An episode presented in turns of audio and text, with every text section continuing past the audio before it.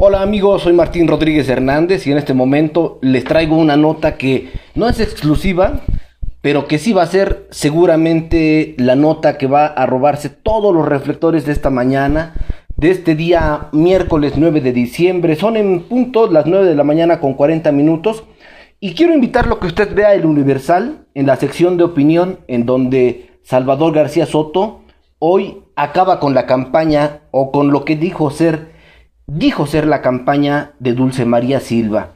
Le leo un poco y enseguida le pongo en contexto, le pongo el audio del que se habla para que usted entienda perfectamente de qué está hablando este columnista del Universal. Dice, la difusión ayer en redes sociales de un audio donde Dulce María Silva, aspirante a la gubernatura de Tlaxcala por Morena, se dice decepcionada del presidente López Obrador y de las decisiones que ha tomado en su gobierno tiene una doble lectura dentro de las pugnas internas de Morena y de la 4T.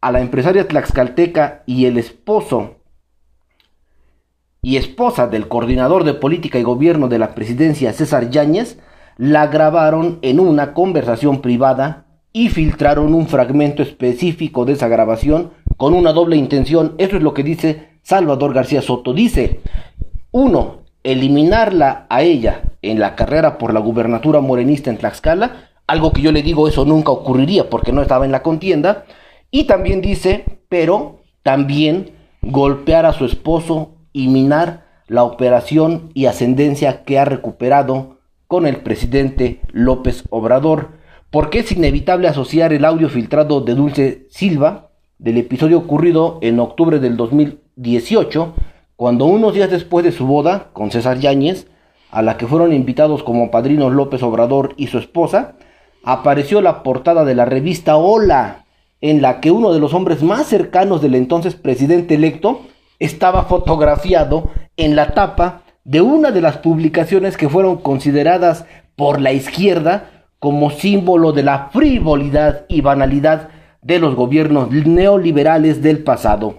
Aquella simple imagen le costó a Yáñez perder cercanía e influencia con el presidente al que había acompañado incondicionalmente, ojo, incondicionalmente, por 18 años, recorriendo con él toda la República. Cheque usted la, la, la columna, está buenísima, le repito, está en el Universal, es de Salvador García Soto, y con esto le digo, vienen simplemente a confirmar que la campaña de Dulce María Silva, la que por cierto había estado, eh, ¿cómo se lo diré? Pues sí, había estado ayudándose de algunos ex colaboradores del senador Joel Molina Ramírez, que en paz descanse, pues se vio que nació muerta, pero ellas, ellos acabaron de enterrarla. Escuche usted el audio de este video, que por cierto ya lo puede encontrar usted en el portal www.martinrodríguezhernandez.com. Yo la verdad es que te voy a ser honesta, honesta, honesta.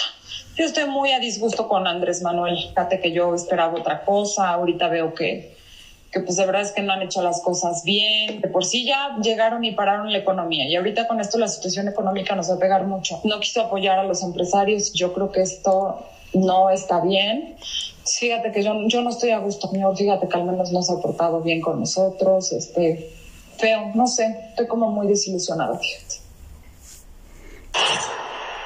Pues ya lo escuchó usted. Ese es parte del audio que se filtró a algunos medios de comunicación. Coincido con García Soto.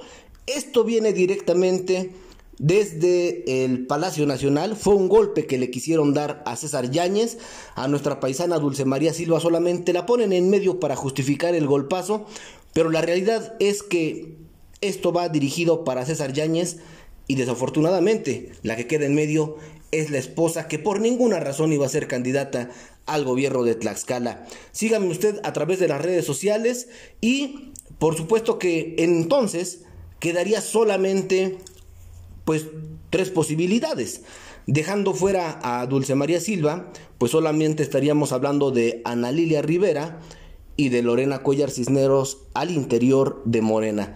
Pero por enfrente, allí, frente a este palco, hay otra persona que también está en la zona VIP, Ella es Anabel Ábalos, la alcaldesa capitalina, que también es mencionada en esta columna y en donde destaca que aunque le quisieron dar un mensaje cuando la asaltaron hace unas semanas, ella sigue más firme que nunca y por cierto, la próxima semana estaremos platicando en una entrevista exclusiva con la alcaldesa Anabel Ábalos Sempoaltecat. Excelente día.